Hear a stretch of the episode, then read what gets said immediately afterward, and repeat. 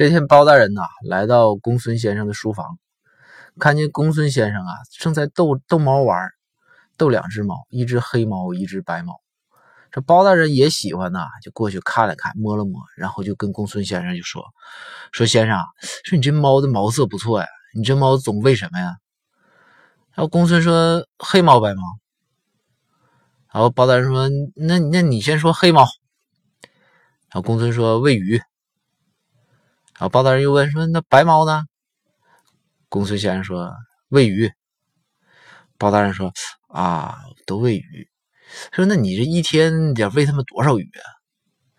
然后公孙先生就说：“黑猫白猫。”然后包大人说：“那黑猫。”然后公孙先生说：“一天喂五条。”然后包大人说：“那白猫呢？”然后然后公孙先生就说：“说我一天喂五条。”然后包大人就有点火了，说：“你是不是有病啊？哎，你跟我说说，为啥我同样的问题你非得让我问两遍？”然后公孙先生说：“那因为这黑猫是我的呀。”然后包大人说：“那白猫呢？”公孙先生就说：“我的。”